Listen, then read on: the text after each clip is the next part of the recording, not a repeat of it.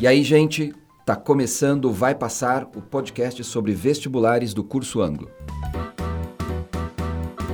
Você já assistiu a um filme e ficou com vontade de conversar sobre o que ele te provocou?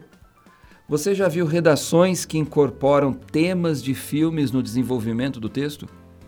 Você quer fazer redação e já pensou em usar filme como argumento no seu texto? Eu sou Sérgio de Lima Paganin e comigo aqui está o Eloy Gustavo de Souza, professor de entendimento de texto e o cara de cinema no ângulo. Saudações cinematográficas para vocês. Quando o filme traz algum tipo de quebra da ordem, ou da harmonia, né, uma injustiça, a gente adora quando o filme termina com essa ordem sendo recomposta. Tem até um, um gênero de filmes são os filmes de tribunal. Aqui também ao meu lado está o Felipe Leal, professor de redação e filosofia, e é o cara que vai fazer todas as pontes mais legais com redação nesse programa.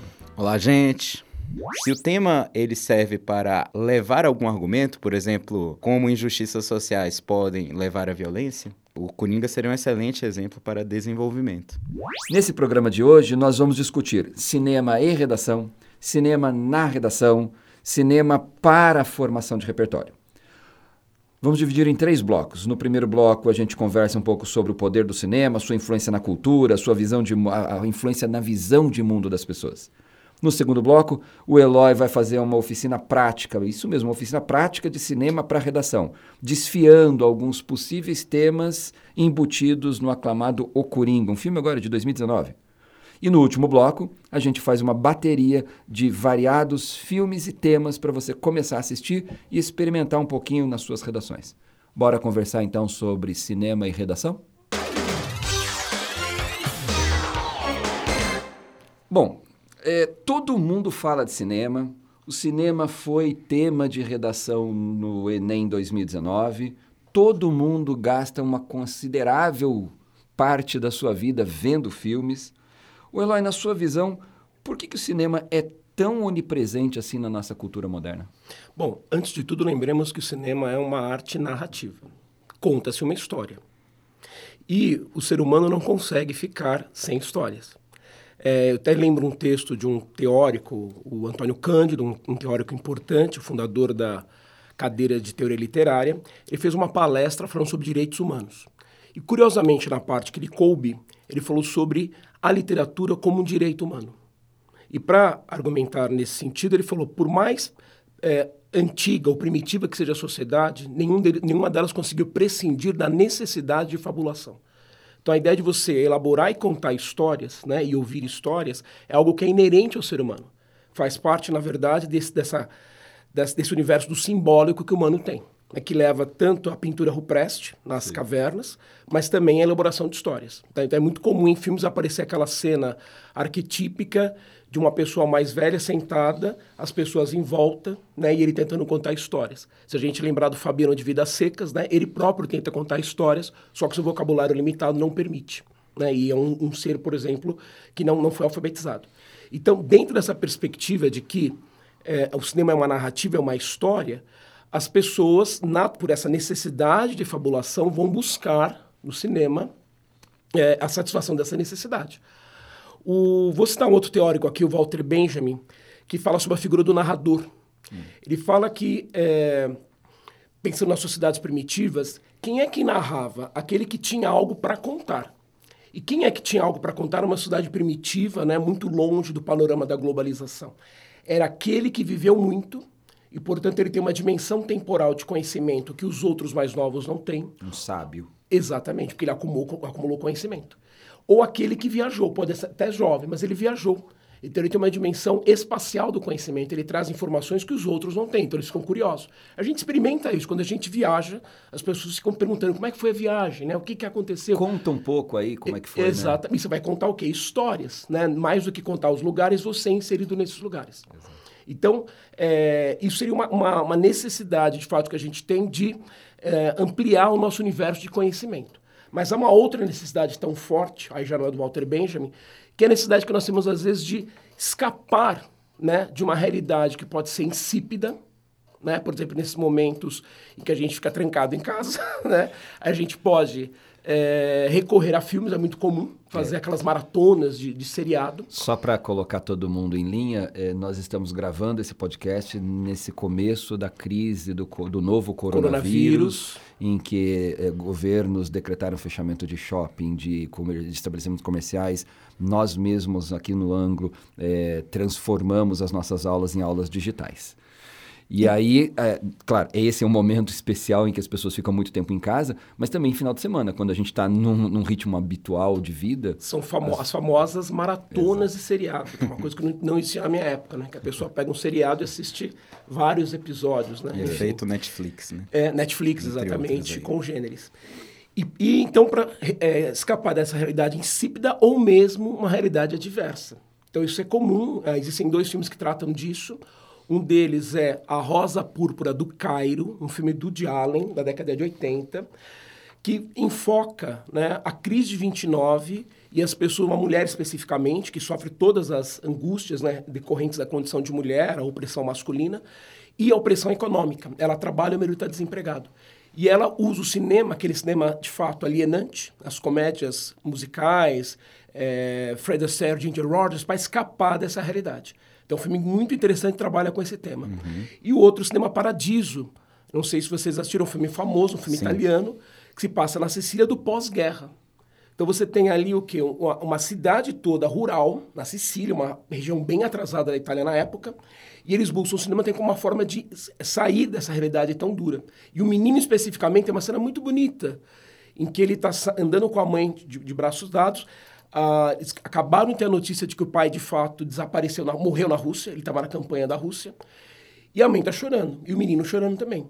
Mas por um momento ele vê uma área que foi destruída por bombardeio da Sicília, e ele vê um cartaz e o vento levou rasgado, mas está lá o, os dois atores, né? A Vivian Lee, lembra o nome do ator? Esqueceu agora. Não vou lembrar. Não. Bom, enfim, estão lá os dois, e, e que é que tem como pano de fundo a guerra civil norte-americana, que é uma coisa dura.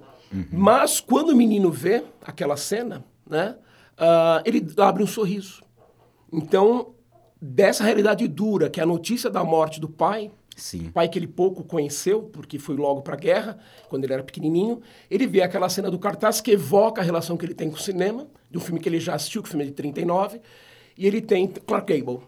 E aí ele tem essa relação de, de, de é, sair dessa realidade, né? poder vivenciar uma outra realidade, Sim. mesmo sendo uma realidade de guerra, o que é curioso, né? Mas para ele ter essa relação do, do, do casal amoroso.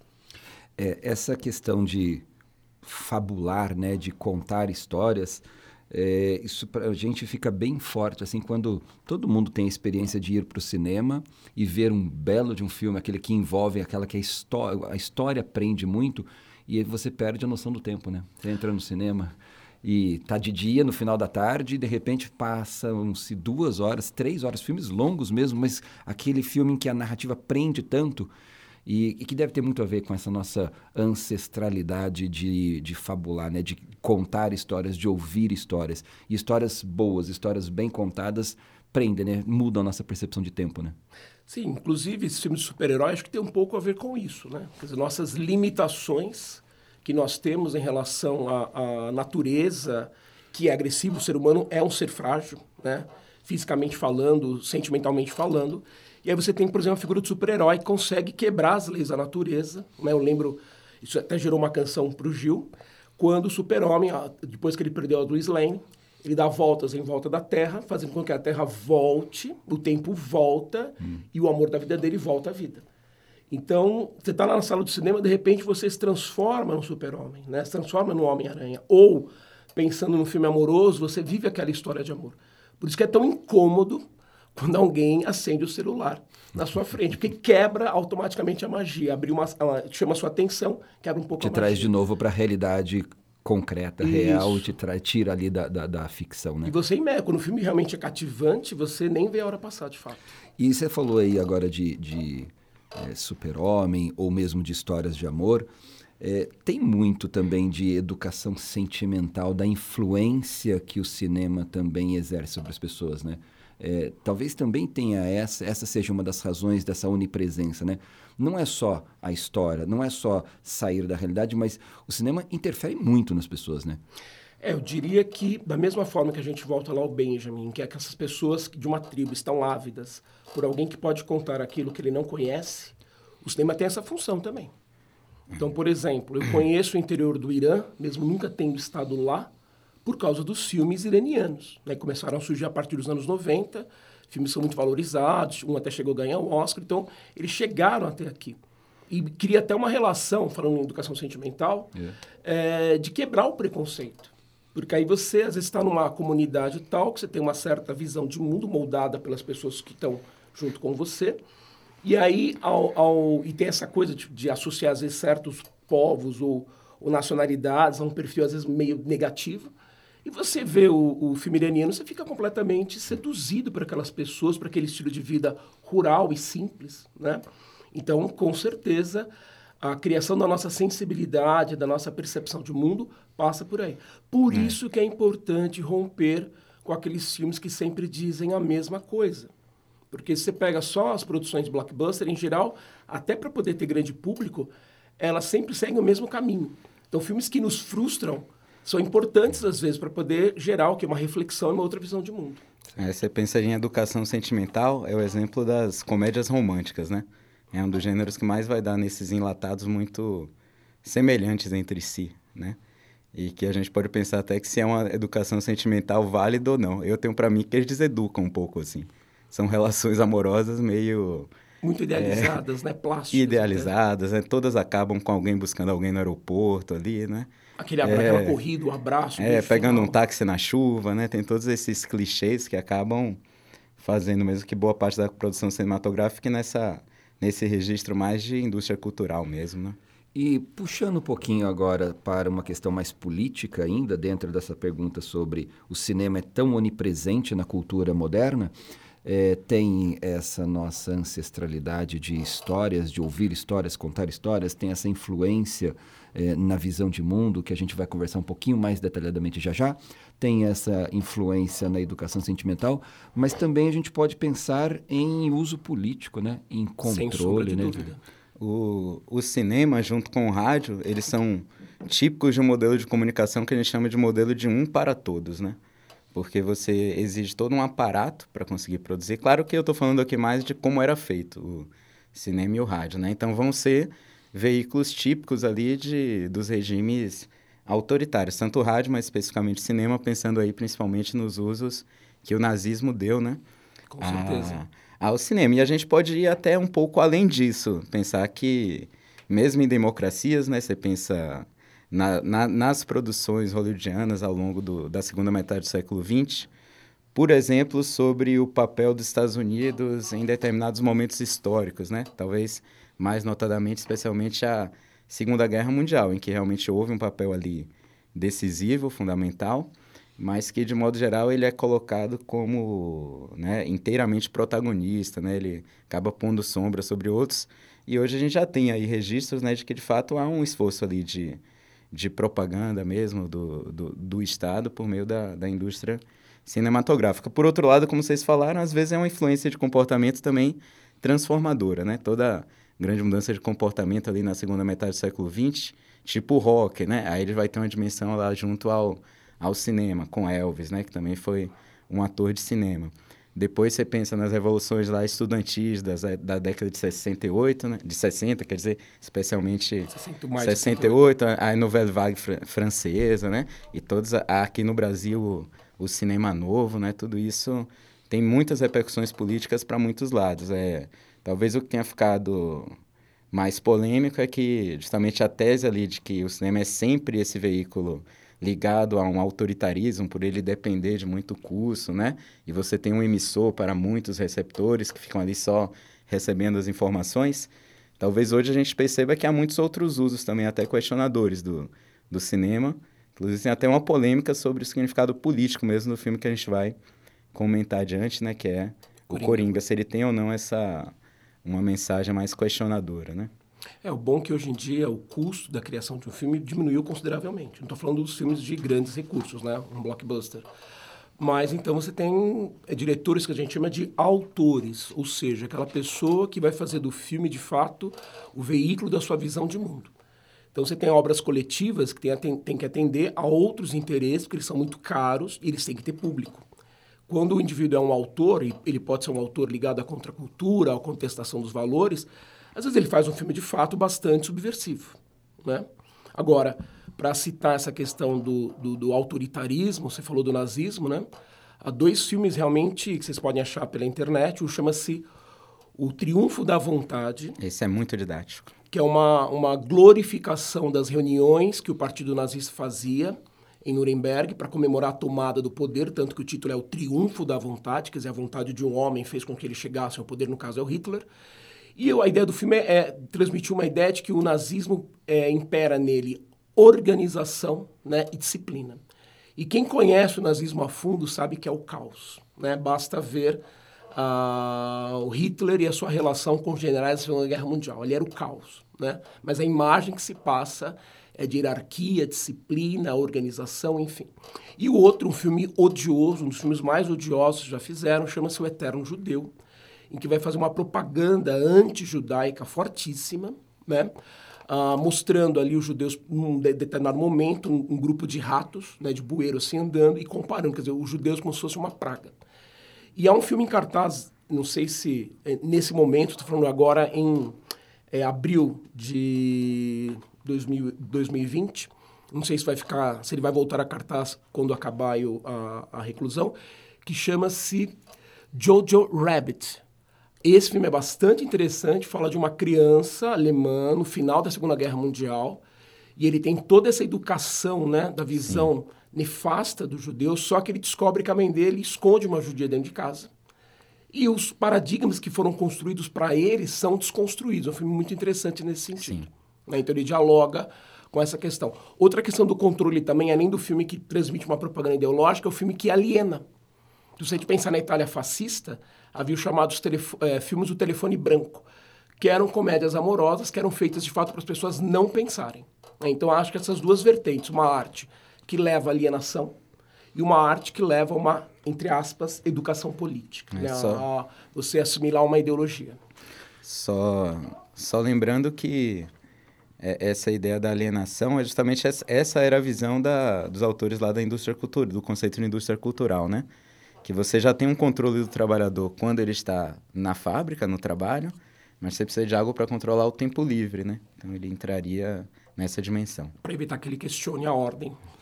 Gente, é muita coisa legal para usar em redação, hein? A gente já estava olhando aqui um pouco sobre é, essa nossa característica mais antropológica da narrativa, de juntar-se para conhecer histórias que os outros já viveram essa dimensão mais amorosa, sentimental, a, a, educação sentimental que pode ser feita pelo cinema, ou mesmo esses usos políticos, é impossível não levar isso para a redação. Né? É, ainda mais quando a gente tem essa onipresença do cinema é, no nosso, na nossa cultura moderna. E aí, então, eu penso uma segunda questão mais direcionada agora para a redação. É, tem redação exemplar da FUVEST, uma específica bastante conhecida, em que eh, o autor do texto fundamenta a sua argumentação em dois belos filmes, A Vida é Bela e O Náufrago. O, o fundamento da argumentação são dois filmes. São vários os textos nota mil no Enem que citam a série Black Mirror. E aí a gente agora também pode abrir um pouquinho mais, assim, a gente está falando de cinema, mas também de séries, como um recurso argumentativo para a redação. Oila, por que, que, você acha que o cinema pode ser, então, uma fonte rica de temas para argumentação? Você começou a falar agora há pouco sobre eh, visão de mundo, sobre autores, sobre diretores com uma visão mais especial. Como é que isso pode ajudar a gente a organizar a visão de mundo para produzir reflexão em redação? Bom, é, o interessante é que quando você assista um filme, você faça reflexão primeiro perguntar qual é o intuito do, do autor desse filme. O que, que ele quer transmitir? Qual é a visão de mundo que ele está transmitindo? Veja que na redação citada, os filmes utilizados são dois blockbusters. Então, são filmes assim que se destinam a um grande público. Eles não são filmes assim que é, trazem um desconforto ou você fica atônito sem conseguir entender exatamente o que o autor quer dizer. São filmes bem tranquilos. No Mas, caso... Desculpa. Pode falar. No caso de A Vida é Bela, só comentando para uh, ouvintes aí mais recentes, né? Mais novos. Talvez não seja tão conhecido hoje, mas na época ele também ganhou o Oscar, né? De filme melhor, melhor filme, filme estrangeiro, Então isso divulgou bastante, né? Foi com Central do Brasil? Central do Brasil, Central do Brasil. Então, o legal do, do da Vida é Bela, o que você tem ali é a questão do simbólico também. Você tem uma situação, para quem não lembra do filme não assistiu, a, a união da Itália fascista com a Alemanha nazista, e a Itália, que não era antissemita, passa então a aceitar as leis segregacionistas do, do Hitler. E quando começa a guerra, começa-se a deportação né, dos judeus italianos para campos de concentração embora diga-se de passagem que muitos judeus foram escondidos pela população italiana, né? inclusive até pela população alemã. Tem que se lembrar disso, que é meritório. Né? Quando essas pessoas eram descobertas, elas eram mortas. Né? Eu estou falando o, a, o italiano, o alemão que Aquela escondeu pessoa o judeu. que escondia. É, então é de grande mérito. Mas, enfim, é, o pai, na tentativa de proteger o filho, que é, é uma família judaica, né? É, frente a essas leis e depois frente ao panorama do campo de concentração, ele cria uma, uma ilusão para o menino. Ele fala que aquilo é uma brincadeira e que se eles conseguirem resistir aquilo, ele, o menino vai ganhar um tanque de guerra, que é o que ele queria. Então o que se mostra ali é que para manter a saúde mental do filho, o pai cria uma realidade em paralelo para interpretar aqueles símbolos de agressão que estão ali presentes no, no filme. Seria possível isso? Claro que não. O filme é uma fábula. Mas não importa, a mensagem está passada. Né? A ideia de você criar um universo paralelo para poder proteger essa, essa criança que é muito nova dos choques ali presentes. Mesma coisa o Náufrago. O Náufrago acho que é um filme mais recente, para ele poder dar conta da solidão né, incomensurável de estar numa ilha sozinho. Ele passa a dar uma bola de, de acho que era vôlei, né? Uh, a característica de um ser humano com o qual ele interage, ele conversa. Então isso é uma maneira também de poder manter a sua sanidade mental, por incrível que pareça. Ele sabe que é uma bola, mas ele é, projeta nela um outro ser humano que lhe faz companhia. E já destinando a conversa para a redação, os dois filmes estão usados numa redação exatamente para discutir a relação entre a realidade e a imagem. Exato. Que muitas vezes a gente entra em contato com a, uma imagem que se faz da realidade para fugir de realidades muito difíceis. E é, é muito em linha do que você estava dizendo, né? A redação que usa esses dois filmes é, parte desse princípio. Eu vou tentar encontrar filmes que trabalhem exatamente com a fuga da realidade por meio da construção de uma imagem idealizada, por exemplo, ali no caso do da Vida é Bela, ou por exemplo, no caso ali de uma imagem de um personagem que faz companhia para mim na ilha em que eu estou náufrago. E, portanto, acho que essa é uma dimensão bem importante para a redação, né? É a costura entre o tema que a banca pediu e o tema que o filme está abordando. Com certeza. Perceber, às vezes pode ser o tema geral do filme ou um, dado particular de um determinado filme que você pode utilizar. Né? O importante é ter essa bagagem de referências né, que você carrega pela sua vivência. Então, tendo assistido a bons filmes, né, você tende a, a, ter essa, esse cabedal de informações, de relações e consegue estabelecer. E é fundamental, né? Eu sempre falo assim, quando você sai do filme, não precisa ser imediatamente, mas tentar pensar, recompor a história, tentar perceber qual é o intuito do, do, do autor do filme, se você concorda ou não, né? se há é, situações com as quais você acha, não somente a questão da inverossimilhança, que isso não é possível, mas, na verdade, quer dizer, para que isso? Né? Essa questão do super-herói, por exemplo, Cândido dá uma interpretação, quando ele cita o Guarani do, do, do José Alencar, que eu acho muito interessante, quer dizer, dotar uma personagem de superpoderes, isso dá conta para nós da, de uma certa frustração de nós estarmos é, imersos a uma natureza hostil. Então, eu já citei isso na questão do super-homem ali, a gente poder romper com isso. Então, o filme passa a ter uma outra dimensão. Não é simplesmente saber as peripécias do super-homem, mas essa questão, né? Isso é uma dimensão humana que é nós estarmos num mundo que é hostil a nós, falando fisicamente, inclusive.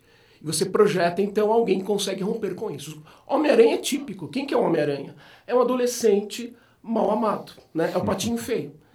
E a, nerd. nerd. A partir do momento que ele é picado por uma aranha, ele desenvolve poderes. Então ele vai bater no, no, no, no valentão da escola. Né? Inclusive até sem querer, no filme que eu assisti, né? Nem ele tinha intenção disso. Então é para dar conta também de certas frustrações. É só um, um comentário ainda. Eu acho esse exemplo muito bom, especialmente pensando no náufrago, porque muitos alunos se sentem inseguros para fazer algumas citações, pensando sempre que há uma exigência de obras que tenham um reconhecimento cultural maior. Então, de repente, o Náufrago, que é um filme meio sessão da tarde, assim, Sim. já. Mas, para mim, esse exemplo mostra muito claramente que a gente deve valorizar também a, a inteligência, a percepção de pertinências, às vezes insuspeitas, né? Então, se você pega um filme de arte que trate de maneira muito clara sobre algum tema, de repente você pode citá-lo, pode ser muito bom, mas aquela relação era meio óbvia até. E essa relação que ele tirou do valor da imagem a partir do personagem lá, Sr. Wilson, né? Que é a, Sim. A bola é, é, é muito inteligente, né? Muito interessante. Então mostra que o repertório ele não é só buscar fontes. É, não é, você não precisa ver um filme iraniano com legenda em coreano, entendeu? Para poder citar, né? É, você tem repertório e inteligência... E um repertório de... de análise, né? E de um análise, repertório de análise, claro. porque é fundamental para, então, observar essas visões de mundo que os filmes trazem, observar, na verdade, que muitas vezes os filmes trazem perspectivas de mundo que a gente não conhece, o que vai enriquecendo muito o repertório, e aí essa conexão entre os temas que vão sendo percebidos e os temas que as bancas pedem que sejam discutidos, aí é cada um que vai fazendo, né? E a leitura de crítica também é uma boa. Quer dizer, você assistir um filme, procurar na internet é, críticos que tenham se posicionado sobre esse filme, que eles, como ele tem um olhar muito instrumentalizado, uma cultura muito vasta, de repente ele mostra certos aspectos do filme que você não tinha percebido e que leva você a pensar sobre o filme, portanto, enriquecer. Quer dizer, tem que pensar sobre o filme pós-sessão, não é simplesmente assistir, ponto. Bom, vamos encerrar aqui o nosso primeiro bloco. Esse é um primeiro bloco mais genérico sobre cinema, sobre sociedade, sobre como é que a gente pode aproximar o cinema da redação. E eu queria fechar esse bloco da nossa conversa querendo saber de vocês dois filmes, só para curiosidade, dois filmes que marcaram a sua vida e por que esses filmes marcaram. Eu começo dizendo dois. Um dos que eu mais me lembro foi O Último Imperador, me marcou muito porque foi o primeiro filme que meu pai me levou ao cinema. E um outro que foi Sociedade dos Poetas Mortos, que influenciou muito na minha escolha de ser professor. Você, Felipe. É, bom, eu, pensando em influência, assim, né? Ou que me marcou mesmo, eu lembro de um filme de Sam Mendes, que agora está com um filme em cartaz, 1919. É, no final ali da década de 90, ele lançou um filme chamado Beleza Americana. E esse, esse filme eu lembro que estava entrando ali na, na faculdade, ele me marcou muito. É um filme que trata do modo de vida americano, mas da sua, principalmente desvelando suas aparências, né? Então ele mostra ali um padrão de vida e consegue de maneira muito hábil ali na narrativa conseguir mostrar como cada personagem pode ser muito diferente ali do que é, do que a gente pensava primeiro. E outro filme é um. Esse é um italiano de Ettore Scola, um diretor que eu, eu assisti muito filme, gosto bastante, que chama Um Dia Muito Especial. Interessante que ele até repercute algumas questões que a gente já comentou sobre fascismo e nazismo, né? Então ele se passa no dia em que Hitler ele vai para visitar a Itália. visitar, né? Lá a Itália, meio que chancelando a aliança ali com Mussolini. E as famílias vão, mas nem todo mundo vai para a rua. Então ele mostra um condomínio familiar e que quem fica ali são uma dona de casa, né, entre outros, e um radialista que é homossexual. Então o filme é basicamente em torno, ele começa, né, contextualizando ali a, é, a questão histórica e ficam esses dois meio que estão fora do padrão ali, né, esperado. É, ele de... acabou de perder o emprego por ser homossexual. Isso, por ser homossexual. E a dona de casa tem uma família numerosa, todos vão, mas ela fica em casa para cuidar da casa. E os dois são super diferentes, mas conseguem se encontrar ali. É um filme que passa e passa praticamente em pouquíssimos ambientes. Eu acho... Me marcou muito, assim, enquanto, enquanto obra também. E você, Lai? É, no meu caso, é, tem um diretor que eu até hoje assisto, reassisto com muito prazer, que é o Woody Allen. E quando eu era jovenzinho, eu sempre assistia muito filmes por conta do meu pai também. A gente assistia muito faroeste. Mas eu descobri o Allen, por incrível que pareça, na televisão. Alguns filmes passavam de madrugada. E um especificamente chamado é, Interiores, que depois eu fiquei sabendo que é um filme da vertente bergmaniana, me, me influenciou porque ele mostrou, pela primeira vez talvez, o panorama de uma família intelectualizada. Então aquilo eu achei muito sedutor. Acho que já vi aqui em Jeremy alguma coisa que eu queria, que eu fazer letras depois, né? Era uma família que no café da manhã discutia budismo, é, mas uma família muito angustiada, não mostrava na perspectiva de intelectuais bem resolvidos. Pelo contrário, né? o sofrimento de acordo, de, devido à constante interrogação. E o outro, Então, aí esse é um filme muito bonito. Em geral, eu indico para os alunos, eles gostam, né, para, os, para os alunos para quais eu dou aula. Chama-se A Fraternidade é Vermelha. É um filme polonês do começo dos anos 90. E posso falar sobre muitas coisas em relação a esse filme, mas vou destacar um dado. É a questão da, não digo clemência, mas da percepção das falhas dos outros. Nesse filme há um juiz, como juiz, obviamente, ele julgou crimes cometidos, e ele tem uma decepção amorosa muito forte no, quando ele era jovem, antes até dele se tornar juiz. Então, já na aposentadoria, ele ouve as conversas dos vizinhos só para nutrir essa concepção dele de que as pessoas são más. Ele entra na dimensão dos segredos delas, que elas falam por telefone, para ter essa noção de que todo mundo é mau. Né? No fundo, no fundo. Não precisa ser um criminoso, mas comete atos vis. Até que uma moça vai conhecê-lo e vai resgatá-lo. Então, o tema do resgate, de trazer a, a, a esse juiz a, a crença novamente na humanidade, e a moça fala: eles não são ruins, eles são fracos. Né? Na verdade, a, a, as falhas advêm de uma fraqueza. Então é um filme que marcou bastante e que eu sempre assisto com muito prazer. Legal, hein? E você, ouvinte, que filme marcou a sua vida? O legal do podcast é que você pode dar um pause aí, pensar um pouquinho é, se você estiver ouvindo com mais pessoas, conta para as outras pessoas também que filme marcou, o que, que, fez, o que, que marcou na sua vida o filme. E a gente volta para o próximo bloco para conversar sobre o Coringa. Até lá. De volta aqui com o segundo bloco do Vai Passar, o podcast do curso Anglo, conversando sobre cinema, sobre visões de mundo, sobre redação, sobre sociedade. Mas agora eu preciso dar um aviso. Vai ter spoiler nesse bloco, porque o Eloy vai falar do filme O Coringa e sobre alguns temas que permitem que esse filme seja usado como um recurso argumentativo em dissertações de diferentes temas. Vamos lá, Eloy? Você faz um apanhadinho geral assim do filme, do enredo e dos temas que você selecionou, porque filme tem muito tema. A gente selecionou alguns temas para discutir aqui. Né? Com certeza. Deixa eu só fazer um, um, adendo aqui. No primeiro bloco eu citei, né, o Felipe me chamou a atenção, que eu falei do, do de Allen Bergmaniano. É que o de Allen começa fazendo comédias é, torta na cara, né, filmes nessa direção. Depois ele vai sofisticando e pegando temas aí de questões existenciais, éticas. E ele tem como grande inspirador um diretor sueco chamado Ingmar Bergman, que é um dos grandes mestres da sétima arte.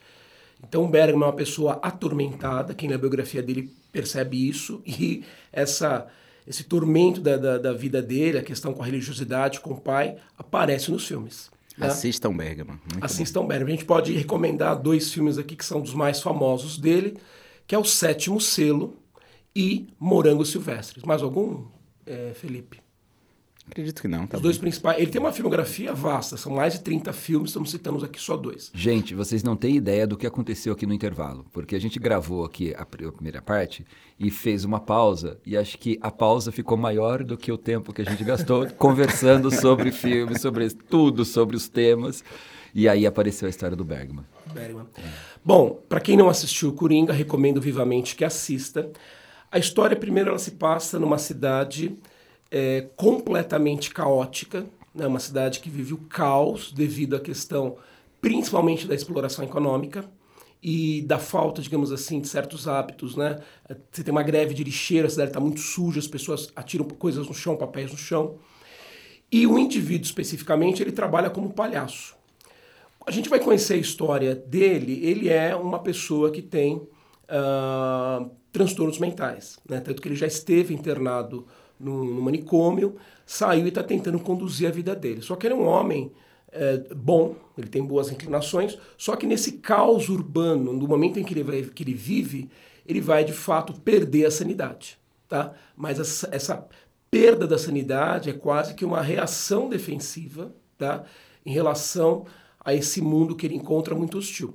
Eu vou comentar detalhes do filme agora quando, quando vou falar dos tópicos, mas basicamente é isso: é alguém que já tem uma história né, de perturbação mental.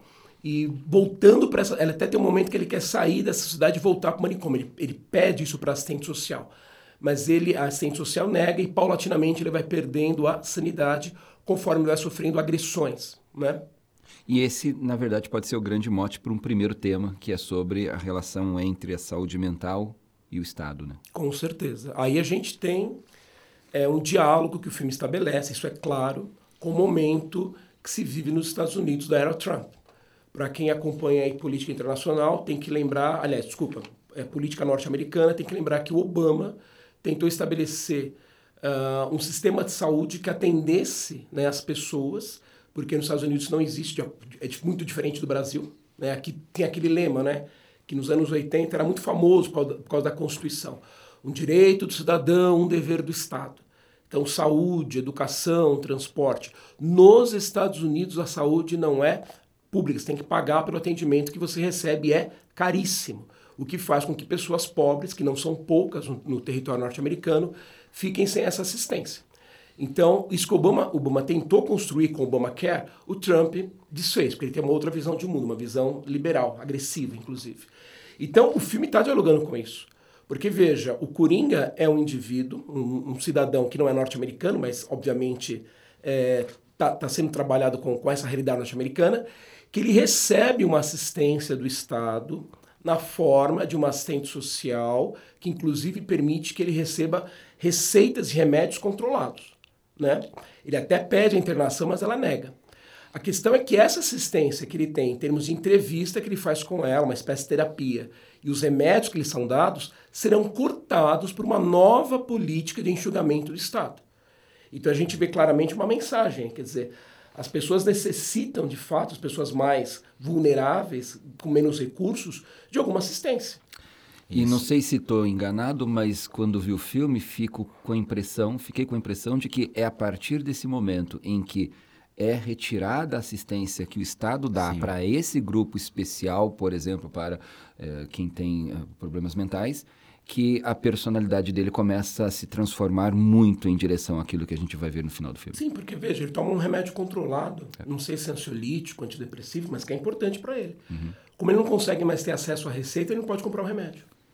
Então, isso, juntando, obviamente, com o estímulo do ambiente em que ele está, né? uhum. ocorrem algumas coisas ali específicas, claro. levam de fato a que ele perca o seu equilíbrio e se torne o coringa de fato. Uhum. Né? É. Ele, desde a primeira cena, ele apresenta uma risada histérica que é completamente desligada de um estímulo.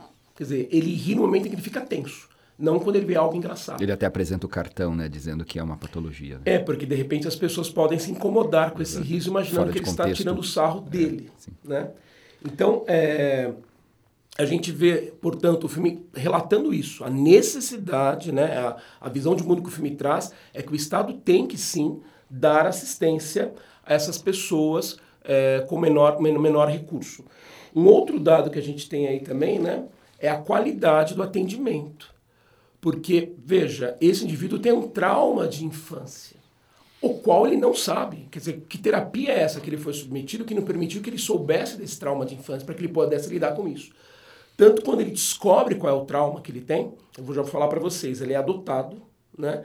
E essa mãe que o adotou o supliciava, né? batia muito nele. Ele apagou essa lembrança. Ele sofria maus tratos, né? Sofria maus tratos terríveis. Tanto é que a relação que ele tem com a mãe atual é de total cuidado com ela. Né? Aí vem o um spoiler, sinto muito, né? Quem assistiu o filme.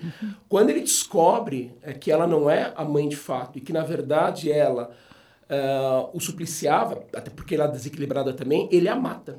Né? Ele a sufoca com, com um, um então a gente fica pensando que tipo de atendimento ele teve. Então não somente o fornecimento de atendimento, uma certa qualidade. E se a gente pensar em filmes que trabalham com isso, não tem como não lembrar de Um Estranho no Ninho, um grande filme trabalha com o tema da lobotomia. Então, quem não conhece o filme, assista e pesquise. Isso é algo que dá margem assim, para muitas reflexões. Lobotomia é uma inserção que você faz uh, no lobo, né? e faz com que a pessoa perca a agressividade, mas ao, ao mesmo tempo pode levar com que ela perca a sua individualidade, a sua identidade. Então, no caso do Coringa, é um pouco diferente porque ele ficou meio à deriva. Não é que o Estado foi lá e o reprimiu, né? Deu um atendimento não, não, não de todo é, satisfatório. Isso fez com que, no momento em que ele ficou privado do atendimento semanal e do remédio, e com os estímulos do, desse meio né, completamente degradado, ele fosse a loucura. É uma sociedade que abandona, então, os doentes mentais, assim como abandona outros grupos sociais, como, por exemplo, os presidiários, e que depois colhe os frutos desse abandono, né? No caso do abandono de presidiários, a gente vê constantemente rebeliões ou mesmo a organização criminosa se infiltrando ou se fundando dentro das cadeias. E mesmo no caso do Coringa, é, é esse indivíduo que se revolta contra a sociedade. Né? É, é nesse sentido que a gente está trazendo essa discussão aqui para um podcast de repertório e argumentação, porque a gente partiu então de uma trama, de uma narrativa e começa a desfiar dessa narrativa alguns temas, temas por, por exemplo, esse ligado à relação entre o Estado e a, a saúde mental, entre o papel que o Estado tem é, de cuidado com grupos sociais mais vulneráveis, né? É, isso acaba a, sendo possível de ser usado em qualquer tema de redação que toque em assuntos parecidos, né? Uhum. É, trazer o filme para a redação tem a ver muito com esses temas, com esses temas que a gente vai descobrindo nos filmes, né? O que vai reconhecendo e delimitando nos filmes. Sim, é, e entre os temas de redação, acredito que principalmente essa, essa o limite entre deixarem, deixar, nós deixarmos as coisas serem resolvidas pelos critérios do Estado ou serem resolvidas por critérios do mercado. A saúde ela acaba sendo muito exemplar disso, como vai ser muito comentado em tudo isso que a gente está vivendo agora. Entre os temas de redação que a gente já trabalhou aqui no ângulo, eu lembro ano passado a gente fez um sobre o papel do SUS, que discutia muito essa questão, é, porque o, o, a saúde como direito de todos e dever do Estado, ela está na nossa Constituição, né? E mais recentemente fizemos um tema sobre regulamentação do plantio de maconha para fins medicinais, em que também é essa dimensão do papel do Estado como promovedor da saúde da população também entrava em jogo ali. Bom, se a gente está falando de, de Estado, da relação do Estado com o indivíduo, acho que a gente chega num segundo tema que é o que o Eloy separou aqui para a gente sobre a sociedade decadente que se vê ali é, e que, na verdade, começa o filme assim mostrando, né? Tem elementos concretos dessa sociedade decadente. É, o que a gente pode chamar de distopia. Né? Lembrando que utopia vem de topos, que é lugar, u, que é o prefixo da ideia de negação, que seria, portanto, lugar que não existe. A utopia foi o nome que Thomas Moros deu à sua obra, em que ele desenha uma sociedade perfeita, né? que seria uma sociedade perfeita. Então ele passou a designar qualquer visão de uma organização social que fosse de fato que atendesse aos sonhos, né? que pudesse trazer ao cidadão dignidade, realização das suas necessidades, enfim. O, prefixo diz da ideia do que? De mau funcionamento. Daí você tem dislexia, disenteria. Então, distopia é o oposto da utopia. É uma visão de mundo em geral ligada ao futuro, né? de um futuro que, por conta ou das questões ambientais, ou da questão de um Estado autoritário, como em 1984, Admirável Mundo Novo, que são obras que trabalham com isso, né? da opressão do Estado sobre o cidadão, é, então é um mundo, na verdade, completamente hostil, incômodo, em que o cidadão não consegue, de fato, ter dignidade. Né? Ora, essa cidade em que o Coringa vive é uma cidade que é, representa muito isso. É um local em que não há áreas verdes, em que a sujeira é abundante, até porque há uma greve de, de lixeiros né, que a cidade está vivendo. E além disso, além do lixo físico, né, ao que eu posso chamar, entre aspas, de um lixo moral, que seria a questão da violência.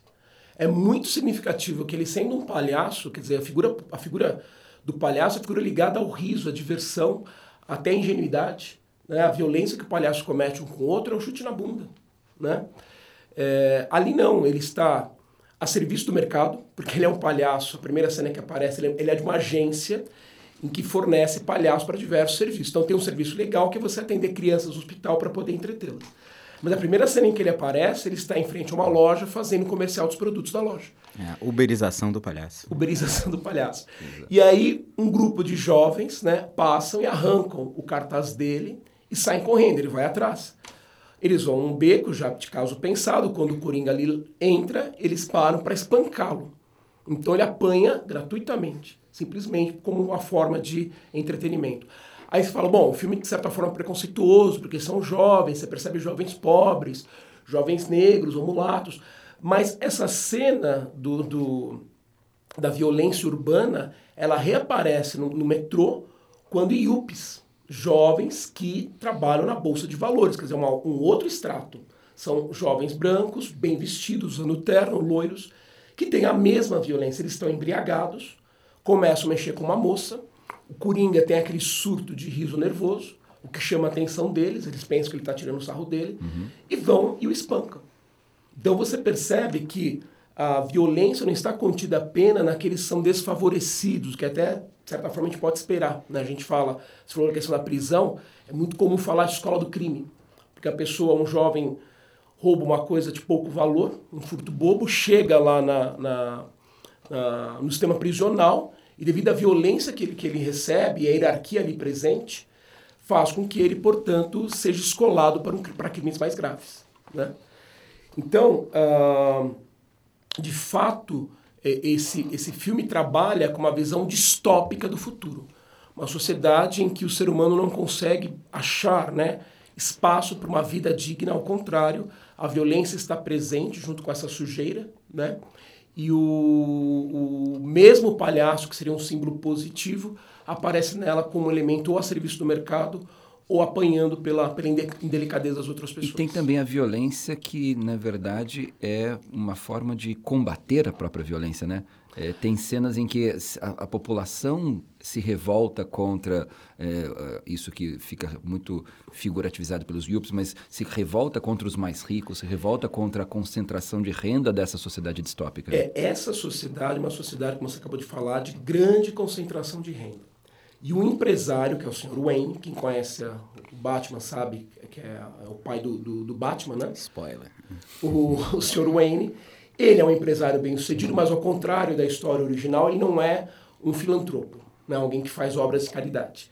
Ele é um homem que ele fala assim, quem está na sarjeta está lá porque deseja estar. Nossa sociedade fornece todas as condições para as pessoas poderem buscar seu lugar ao sol. É aquela cultura bem norte-americana mesmo, do winner e do loser. Então quem é loser é loser porque optou. Porque a sociedade fornece uma sociedade que tem liberdade, é um aspecto que eu valorizo muito na sociedade americana, mas falar de liberdade para pessoas que têm histórias e estruturas completamente desiguais, a ideia da meritocracia, né? É muito complicado. Então, é, o interessante é que não só quando ele fala é, winner e loser, isso claro que toca fundo nas, em quem está ouvindo isso que sofre muito né? E a pessoa não é um, um marginal, ele está trabalhando ali, mas não consegue seu lugar ao sol, porque essa sociedade de concentração de renda. Então o Coringa comete um gesto bárbaro. Quando ele apanha dos Yuppies, ele está com uma arma, né, que um colega havia cedido a ele, uhum. e ele acaba reagindo e matando, acho que dois dos Yuppies, o terceiro foge. E aí é dada, a, a, o terceiro que fugiu narra como é que foi o crime, e o Coringa acaba sendo visto pela opinião pública como um herói. Então, o que seria, na verdade, um marginal, alguém que matou né, uhum. gente da elite, acaba sendo visto, na verdade, como um herói. Por quê? Porque há um, realmente uma queixa das pessoas em relação à situação econômica, à, à má distribuição de renda, à concentração de renda. Bom, então vamos só resumir. A gente está no segundo tópico da sociedade decadente, uma sociedade distópica, uma sociedade individualista, que concentra renda e que então nessa história de concentração de renda muito absurda gera violência. Impiedosa com os desvalidos, a visão que traz deles é que eles estão lá porque eles merecem estar. E uma violência que acaba aparecendo também como uma forma de lidar com a violência econômica, com a violência social. É que, que é o desfecho do filme, né? quando ocorre, na verdade, uma revolta popular geral contra o Estado, contra os poderosos uma sociedade decadente, portanto. Um terceiro tema que você levantou, que aí a gente está pensando numa possibilidade bem ampla, várias possibilidades temáticas, é a obrigação de ser feliz e a construção da identidade a partir disso. Aí os temas que a FUVEST adora, temas mais filosóficos, mais Sim. metafísicos, mais ligados à construção do indivíduo. Você tem para contar? É, é, muito comum quando você pergunta uma pessoa o que você quer da vida. Eu quero ser feliz. Aí vem a questão, o que é ser feliz, né? O Coringa, pela profissão que ele tem e pela doença que ele tem, ele está rindo constantemente. Só que esse, essa risada é uma risada histérica uma risada, na verdade, profissional. Né? Ele é um homem até que ele tenta. Ele tá, tem uma cena que ele está no, no ônibus, ele tenta interagir com a criança na frente, né? E a mãe não permite tem uma ruptura rápida com ele, por conta da, da, da, tentativa dele de interação com a criança que ele vê do banco de trás. E ele começa a ter essa risada é, larga, né? essa risada histérica. Então, veja, bom, o que eu quero é ser feliz. Primeiro tem essa questão do que é ser feliz, o que é... é há um peso nisso, né? quando você fala que você tem que ser feliz. Há um, um, psicanalista que escreve na Folha de São Paulo, que eu sempre cito bastante, porque de fato ele traz textos que abrem muitas perspectivas, né? e ele comenta muitos filmes, que é o Contar do Caligares. E quando ele trabalhou com esse tema da necessidade de ser feliz, da busca da felicidade, ele falou assim: olha, eu não quero ser feliz. Se isso acontecer, ótimo, porque não há receita. Né? Quando eu falo, ah, eu quero ser feliz, o que, que eu faço para ser feliz? Eu posso, de repente, é, construir minha vida nesse sentido e chegar no final e perceber que eu me frustrei, que eu não atingi a felicidade. Então ele fala uma coisa que é muito mais interessante: eu quero ter uma vida interessante. Eu quero levar, levar uma vida que no final, quando eu olho para trás, eu sei, poxa, eu fiz coisas interessantes, né? E a felicidade pode ser que ela surja ou não disso. Então, essa necessidade da felicidade, da, desse cultivo, inclusive, de uma imagem, de uma pessoa bem resolvida, satisfeita, Infelizmente, a gente não conhece muito do que, do que acontece na vida privada do Sr. Wayne, né? porque ele é um winner, ele é um vencedor. Né? Desses IUPs, eles têm a necessidade de encher a cara para ir no metrô e ficar mexendo com uma moça que está no, no, no, vagão ali uh, indo para casa, a gente pode questionar de fato se eles são felizes ou não. Embora eles seriam, nessa sociedade, o modelo de pessoa que atingiu a felicidade, porque são pessoas que têm o quê? Poder material, de aquisição é material. E o próprio é, indivíduo lá do show business, né, que tem um show de entrevistas, um talk show, é, com toques humorísticos. Então, quem assiste tem muita simpatia por ele, né? mas o filme vai mostrar que ele é muito vil. Então, a, a questão da felicidade, eu tenho que ser feliz, se eu não sou feliz, eu, eu não, não... Que a gente sempre brinca, né? Olhar o Facebook dos outros deixa a gente deprimido. Porque as pessoas sempre colocam fotos, momentos muito interessantes, né? E sempre sorrindo.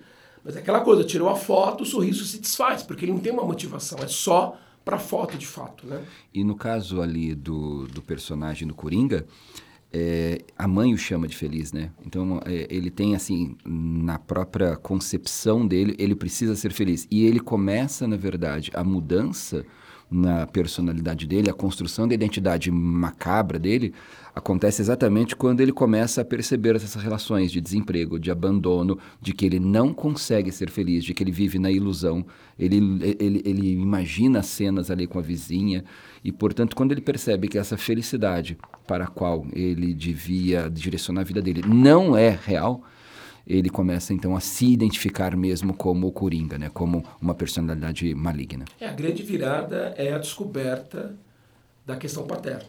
Né? A mãe dele foi empregada ao Sr. Wayne anos atrás.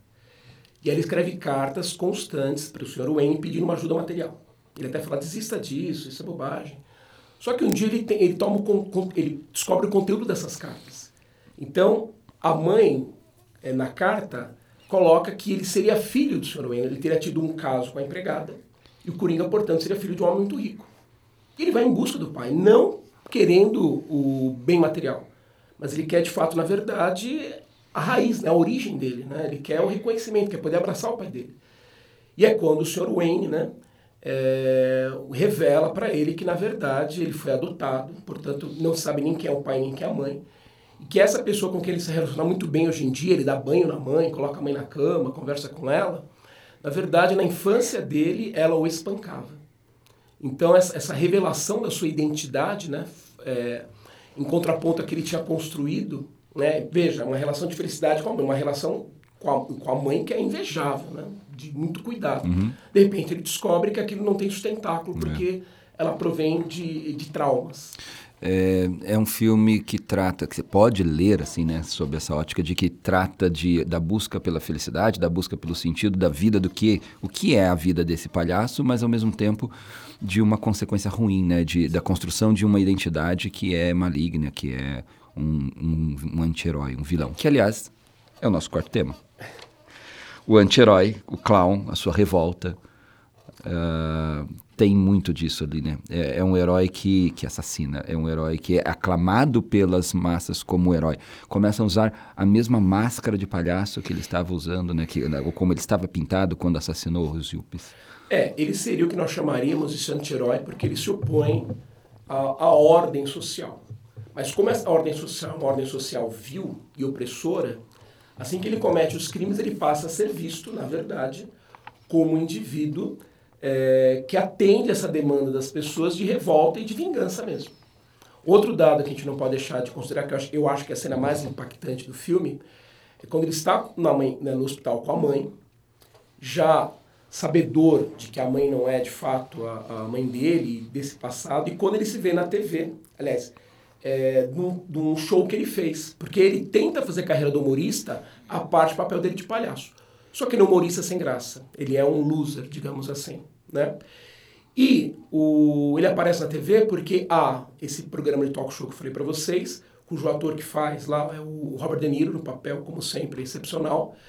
E ele apresenta essas cenas né, desse, desse, desse uh, comediante amador, que é o Coringa, e o público ri. Mas o público do, do, do talk show não ri por conta do humor, da, da graça do, do Coringa ali. Mas ele ri, na verdade, do papel lamentável que o Coringa desempenha. Então o Coringa tentou se apresentar num bar noturno como talk show, foi horrível, ninguém riu. E o De Niro, o personagem dele, sabendo isso, ele tem um programa televisivo, ele mostra cenas desse programa, né? Mas com qual intuito? O intuito de desmerecê-lo, de humilhá-lo, né? Então, quando ele se vê na TV, ele fica feliz. Quando ele percebe que ele não cria o riso, mas que ele é motivo de riso, e olha que crueldade é essa, né? E é bem importante uma crítica a certos programas, né, pseudo-jornalísticos ou de pseudo-humor, que tem como tema, de fato, humilhar as pessoas. É no Brasil, você podia falar de um programa sensacionalista, né? Programas sensacionalistas, né? É. E que não respeitam uh, o sentimento e a história das pessoas. Bom, para fechar esse bloco, porque essa conversa aqui, a gente se deixar, vai levar mais de horas. É, de todas essas suas experiências de filme, que nota que você daria de 0 a 5 para o Coringa, Eloy? Olha, pensando em um como um filme ruim, dois como regular, três como bom, quatro como ótimo e cinco como excelente, eu daria quatro. Não posso falar que um filme que, que surgiu agora seja excelente, mas bom, é, ótimo ele é. Felipe, eu queria perguntar diferente para você. Eu não queria que você desse a nota para o filme. Que nota você daria para o filme O Coringa, mas como um fornecedor de temas que podem ser usados para redação? Bom, você não perguntou, mas eu vou falar. Como filme, acho que eu ficaria no. ele, ser... ele é um bom filme num ótimo momento para ele, eu diria assim. Então eu ficaria num 3, né? Agora, para redação, eu diria que ele tá mais para 4 mesmo. Ele é de bom para ótimo. Aí, dependendo do tema, ele pode ser excelente. E a repercussão que ele teve, eu acho que tem muito a ver com a questão temática. Claro que a... chamou muita atenção a qualidade da atuação Excelente. Mas, sem dúvida, eu acho que a recepção, o, é, assim, o volume não é, de referências a ele se deveu mais à pertinência temática com nossa época, e isso vai aparecer também nos temas de redação e no uso dele como recurso argumentativo. É, não tenho dúvida que o roteirista e o diretor estão querendo, de fato, dialogar com o momento presente. Sim, com né? certeza. Você tem a volta de regimes de direita conserv extremamente conservadores, né? ou então essa visão liberal da economia, que é o enxugamento do Estado, independentemente Exatamente. de você deixar lá, lá, é, grande parte da população sem assistência. A desigualdade, né? Você falou desigualdade. da concentração de renda, como alguém já disse, o superpoder de Batman é a fortuna que ele herda, né? Então... Ah, e a maldade das pessoas, voltando àquela questão, a cena em que o anão é, que o anão é poupado, lembra disso? Sim. sim. Vai o, o, dois amigos dele vão visitá-lo, ele mata um deles, e aí é uma cena que é entre trágico cômica, porque o anão tenta fugir, ele não alcança a maçaneta. Mas o Coringa vai lá e abre a porta para ele, dizendo assim: você, você foi a única pessoa que, quando eu fui demitido, me disse tchau, de fato sentindo a minha perda. Assim, sentindo a, a, o fato de eu estar indo embora. Uhum. Então a gente percebe realmente uma carência afetiva muito grande. Gente, vamos terminar aqui nosso segundo bloco. No terceiro, a gente volta para fazer um super ping-pong de filmes e temas para serem usados em redação.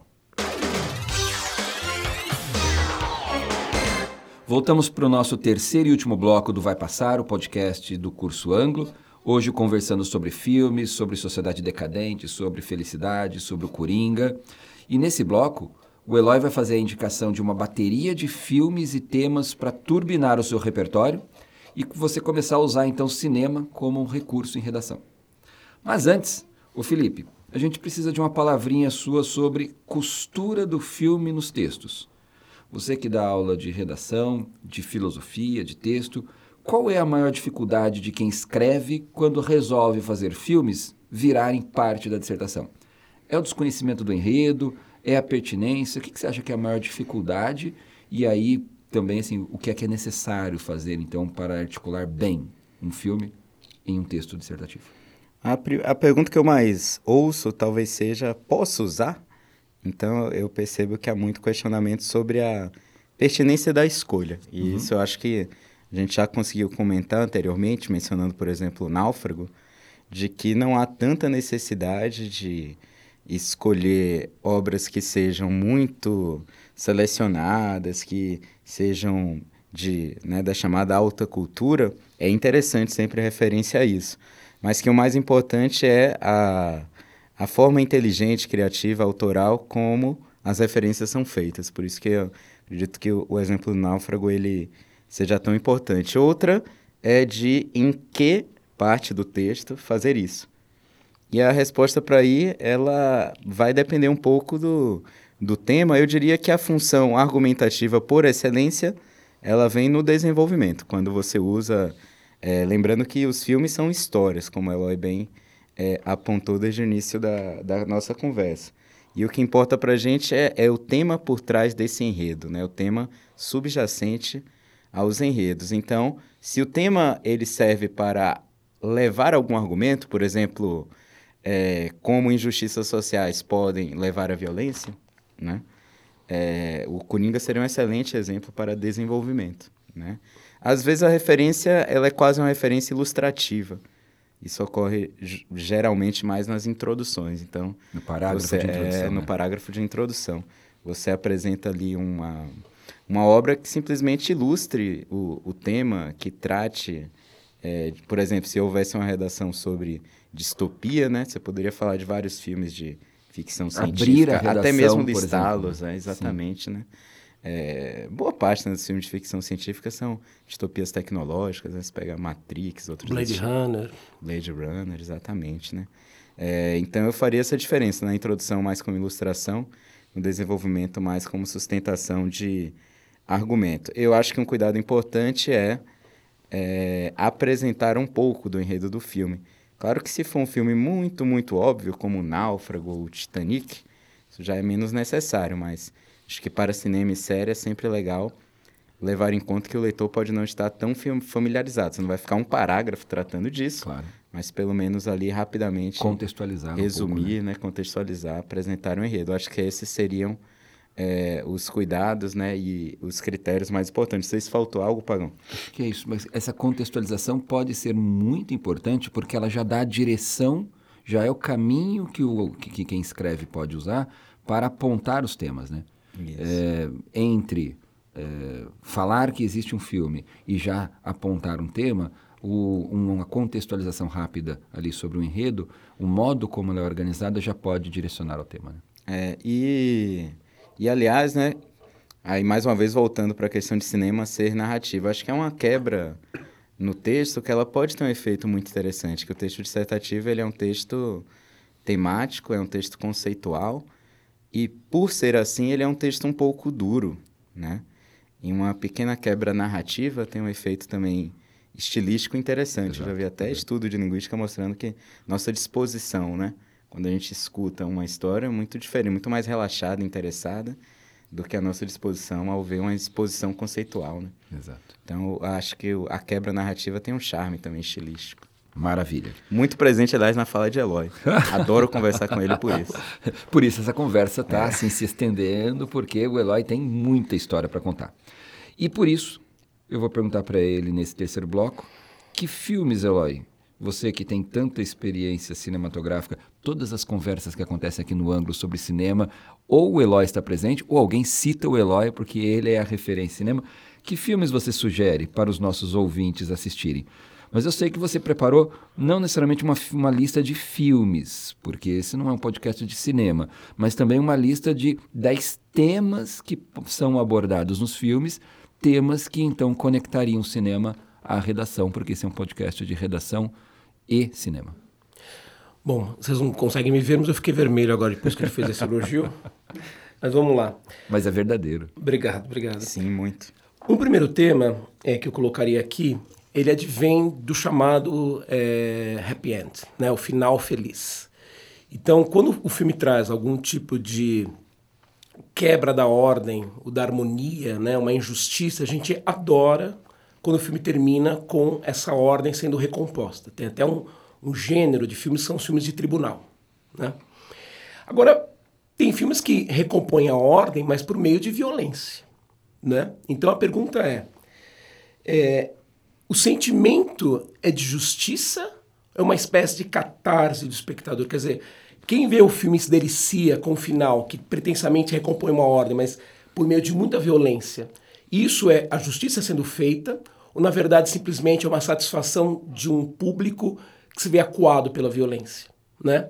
Então, se a gente pensar, por exemplo, em Bastardos Inglórios, né, em que você tem ali o Hitler, quando ele morre, ele escolhe o momento de morrer. Ele morre no último dia, né, antes da invasão do, dos, dos soviéticos. Então ele viveu até o momento que ele quis. Né? A gente fica um pouco irado dele não ter sido preso e ter sido julgado e condenado à morte. É, por ele ter tido essa, essa autonomia. No Bastardos Inglórios, veja, o Hitler é assassinado. Então Tarantino faz um filme que rompe com a história. A gente sabe que não foi lá não foi no cinema na França que ele morreu, foi num bunker lá em Berlim, e ele escolheu lá estar, ele podia ter fugido, escolheu lá estar. É, Bastardos Inglórios então, nos satisfaz por isso, né? Que Hitler não pôde escolher o momento em que ele ia morrer. Ele morreu, de fato, por uma cilada feita por soldados judeus. Então isso satisfaz um pouco o nosso sentimento de justiça, mas é violento. Muito ah, o... violento. Muito violento. Muito violento. Aliás, em contraponto do que você está dizendo, o, a queda representa exatamente esse outro momento, né? O diferentemente do, do Tarantino, do bunker em que ele escolhe morrer. Né? É porque o, a queda, diferentemente do filme do Tarantino, em que ele não tem a preocupação de seguir o relato histórico, é. A queda é feita a partir de relatos de pessoas que estiveram lá. Do radialista, que aparece de vez em quando ali, o operador de rádio, e da secretária, que é a, que é a última pessoa que descobriu que ela estava no asilo quando descobriu que ela tinha sido secretária do Hitler. Hum. Então, a partir do depoimento deles, fizeram um filme. Então, é um filme que procura ser realista. E aí você vê, de fato, essa escolha. Né?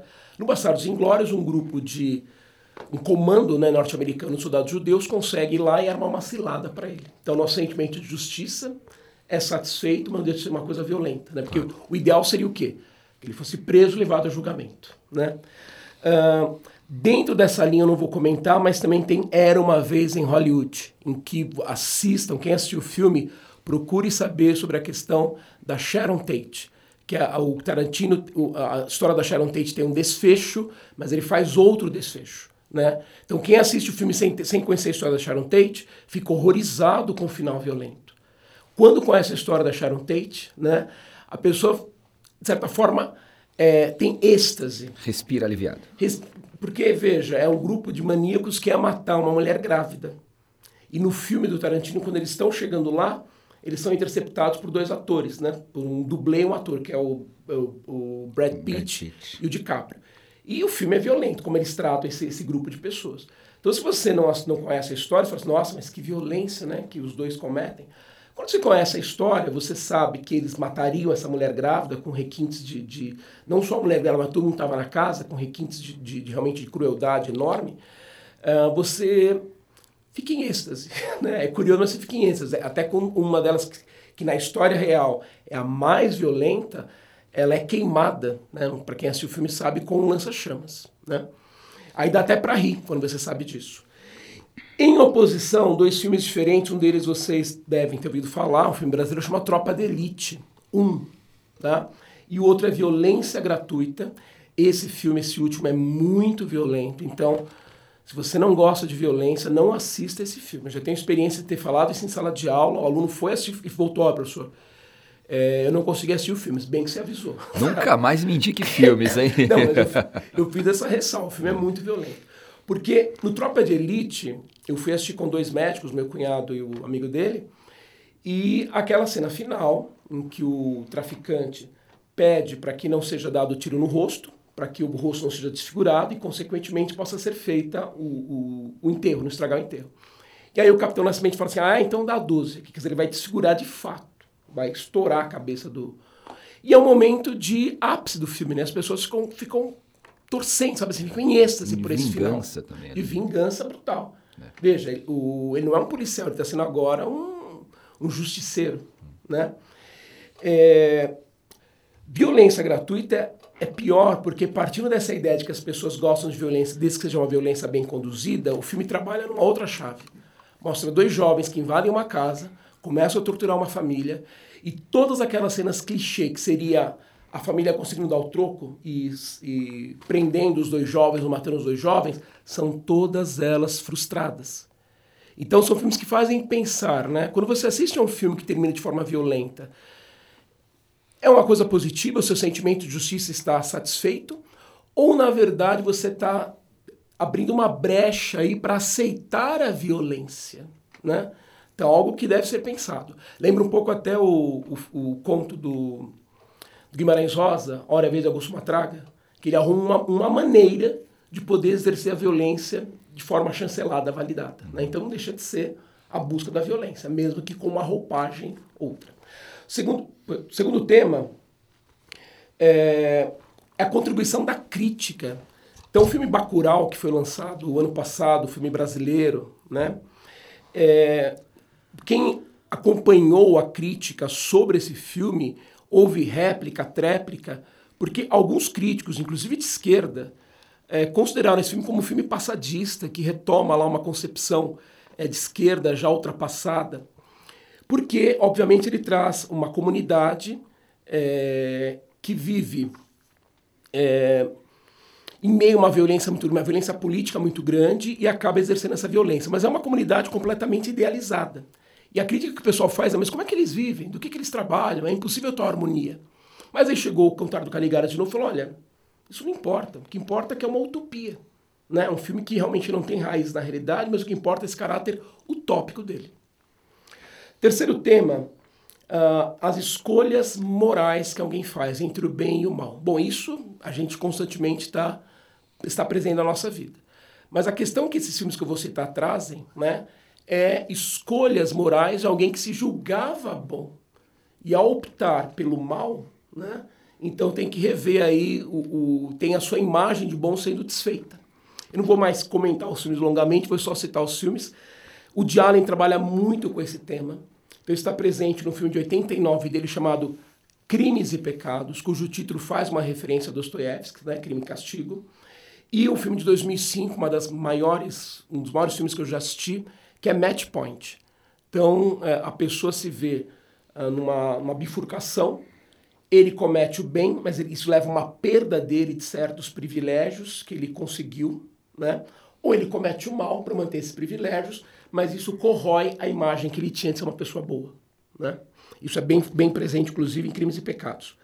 Dentro dessa ideia do bem e do mal, uh, a gente tem aquele conceito né, de super-homem do Nietzsche, cuja tradução, inclusive, muita gente critica, não seria super-homem, seria além do homem, alguém que está acima das questões do bem e do mal, que segue a sua própria moral. Só que essa ideia que pode ser positiva, o Nietzsche até fala, né? Muitas vezes quem, quem procura isso acaba soltando seus próprios cachorros, quer dizer, acaba dando vazão aos seus instintos é, baixos.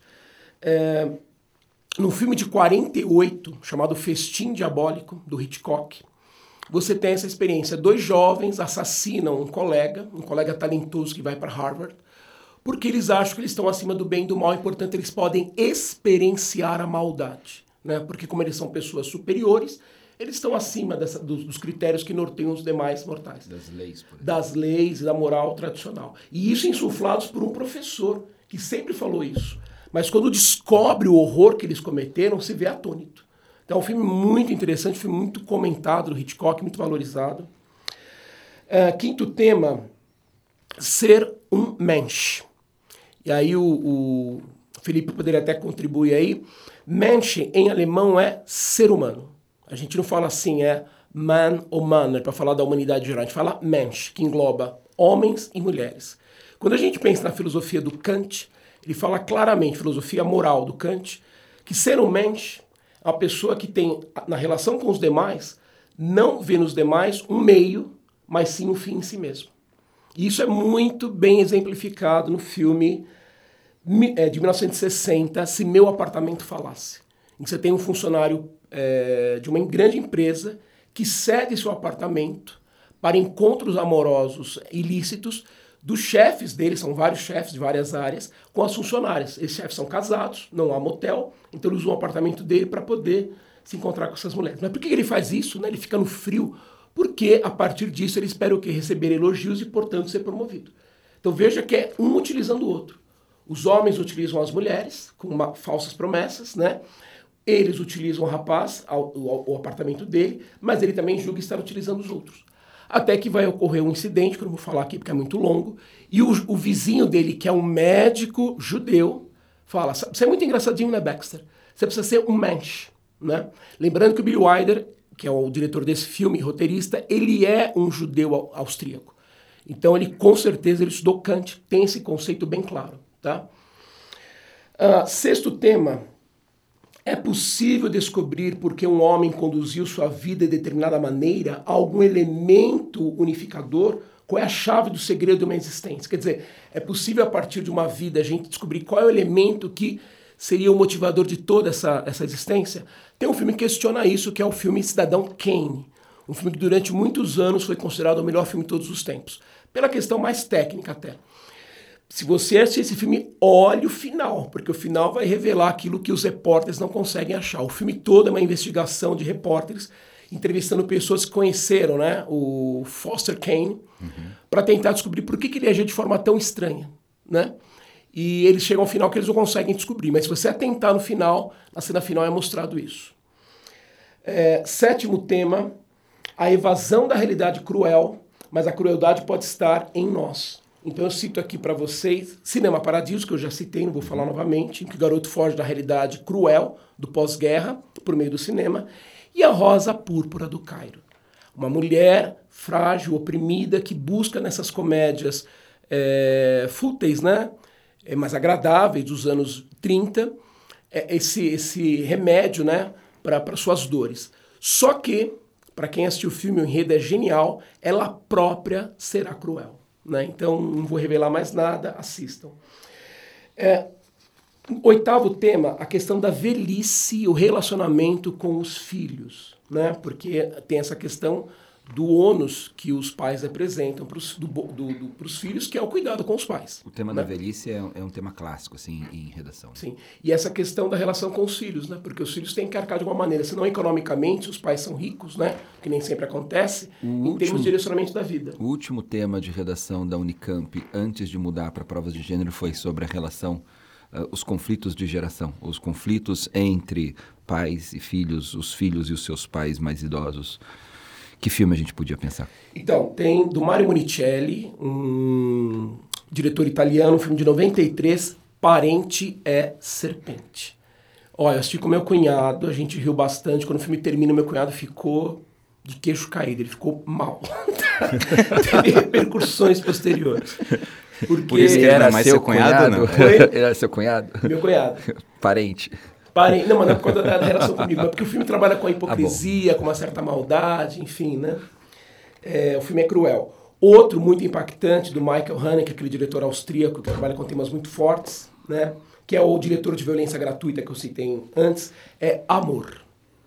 É um casal de idosos, intelectualizados, a mulher está com sinais de demência e ela fala: Não me interne, eu não quero ficar internado. Então o marido tenta cuidar dela como pode na casa contrata cuidadoras, as cuidadoras nem, são, não, nem sempre são cuidadoras de fato, uhum. machucam a mulher, e a dificuldade dele de lidar com isso.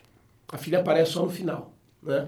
É um filme bastante duro também, indiquei para algumas pessoas que ficaram muito chocadas. Tá? Enfim. E aí um filme bonito, nossa, você chora no final, mas chora pela beleza, pela ternura. Conduzindo Miss Daisy. É né? um filme que fala, além da questão da velhice, fala também dessa questão do preconceito porque é uma senhora judia que vai ter como motorista um motorista negro. Então, preconceito entre eles e preconceito, inclusive, da sociedade norte-americana. Tá? Um filme, quando eu assisti esse filme, eu não sabia, eu era muito jovem, né? Do antissemitismo que há também nos Estados Unidos, que havia muito mais forte antes. Então, também me surpreende ampliação de repertório.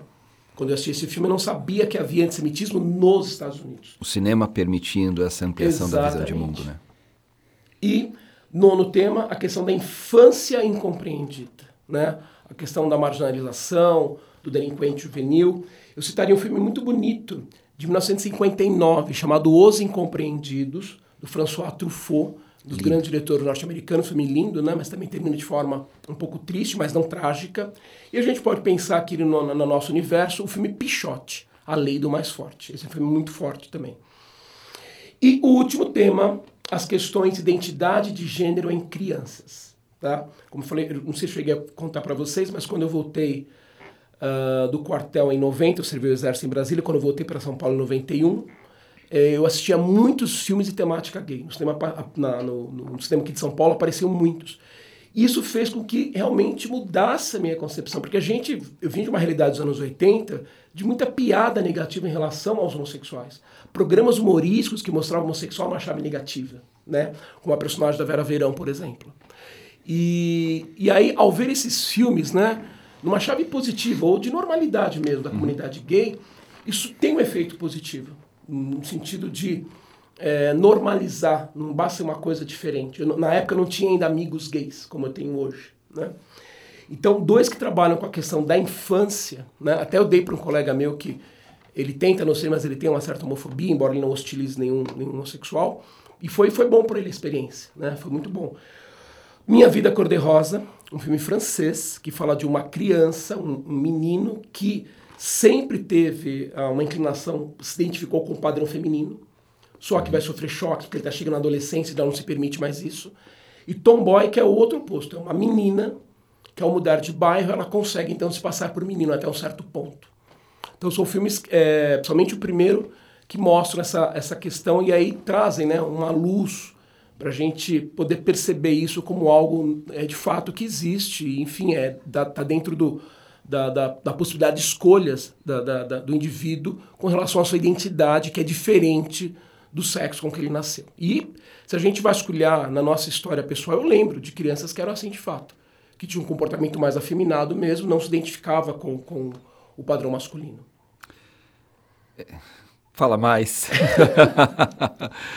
é, a grande graça desse tipo de programa em podcast é que você pode fazer uma pausa anotar os filmes que o Eloy falou, é, programar-se, perceber pelos temas quais são os filmes que mais interessam, que mais tocam, e mesmo aqueles que você fala, acho que eu não vou ver não, vá lá e vê. A ideia de ampliação de repertório pelo cinema é muito bem-vinda, né? É, Permita-se surpreender. Exato. A gente vai assistir um filme, não, às vezes eu vou assistir um filme só por obrigação, porque ele pertence a um diretor importante, eu acho que eu não vou gostar. E às vezes eu gosto.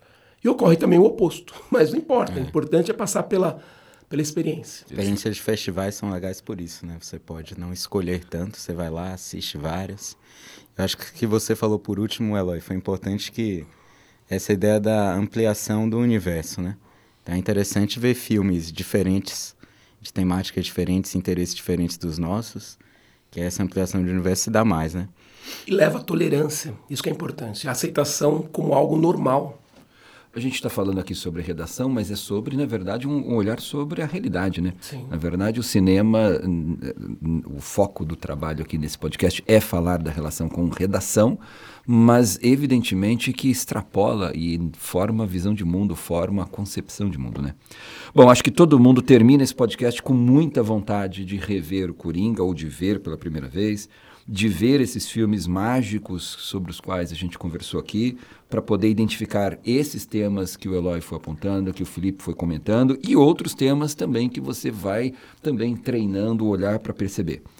Nós estamos terminando então por aqui este Vai Passar, um podcast que foi dedicado a cinema e redação. Queria agradecer muito ao Felipe Leal, nosso comentador geral da República de Redação. Opa, obrigado aí ao Eloy Gustavo, nosso crítico de cinema, nosso crítico cultural. Muito obrigado. E é, falar para você acompanhar o nosso podcast, que vai acontecer uma série deles sobre repertórios diferentes para a redação. Nosso muito obrigado pela audiência e até o próximo Vai Passar.